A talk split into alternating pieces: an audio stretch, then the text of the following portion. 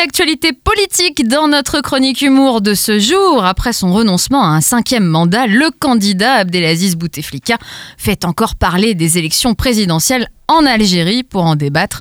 Nous accueillons Mamie Suzette, bonjour Bonjour ma petite Sandrine, tu as grandi. Elle a changé la petite. Ah bon? Et monsieur. Nathanaël, le Michel Drucker Ah. de Phare FM. ah. ah, on l'attendait pas sur ce sujet, la mamie Suzette. Qu'est-ce que vous croyez? Je m'intéresse.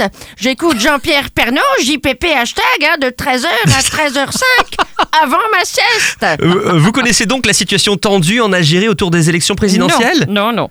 Mais je connais Bouteflika. Vous connaissez le président algérien? Bien entendu, c'est mon correspondant de maison de retraite. On fait des échanges de courriers avec la maison de repos des raisins secs à Alger. On a même fait une rencontre à l'époque. J'étais toute jeune, hein, j'avais à peine 90 ans. À 90 ans, tout commence, comme on dit. C'est la jeunesse de la vieillesse. On a la vie devant soi. À l'époque, je me souviens, j'avais demandé conseil à ma mère pour choisir mon correspondant. Sur la photo, il était souriant, alors je l'ai pris lui. Euh, Il était en bonne santé? Bah, il était comme sur la photo. Il bougeait pas une oreille.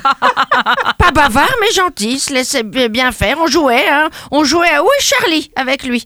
On le plaçait comme ça. Enfin, où est Bouté, hein. Fallait le retrouver parmi les plantes et les porte-manteaux. Oui, oui, oui, j'ai toujours gagné. Puis on a fait aussi un concours de marionnettes. Il a gagné, hein, au concours de ventriloquie avec son assistant. stop Puis pour la photo officielle, eh ben, on a fait un petit jeu aussi. hein. Il restait assis sur sa chaise roulante et nous, on devait se mettre à genoux autour pour qu'il paraisse debout sur le portrait. Voilà. Oh, c'est pas très honnête. Oh là là Ah non, mais en compensation, on avait des coussins pour les genoux. Ah, on était confortable. Et Vous avez entendu qu'il renonce à son cinquième mandat? Il renonce à son cinquième manga.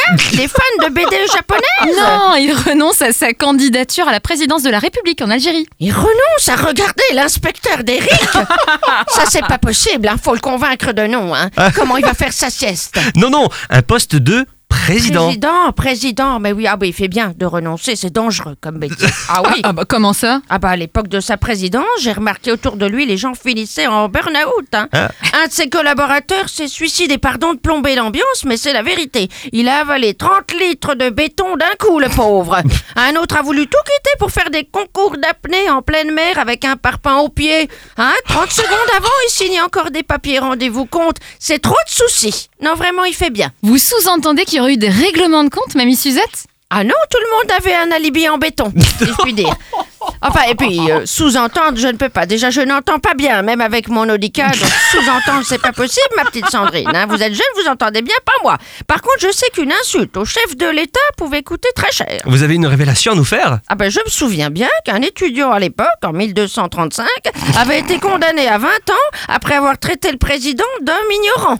20 ans de prison pour insulte au chef d'État? Non, 20 ans pour divulgation de secrets d'État. Voilà. Allez, je vous laisse, c'est l'heure de mon goûter. J'ai une qui m'attend à la maison de retraite des feuilles mortes. À bientôt les jeunes. À bientôt, mamie Suzette. Coucou, Mamie Suzette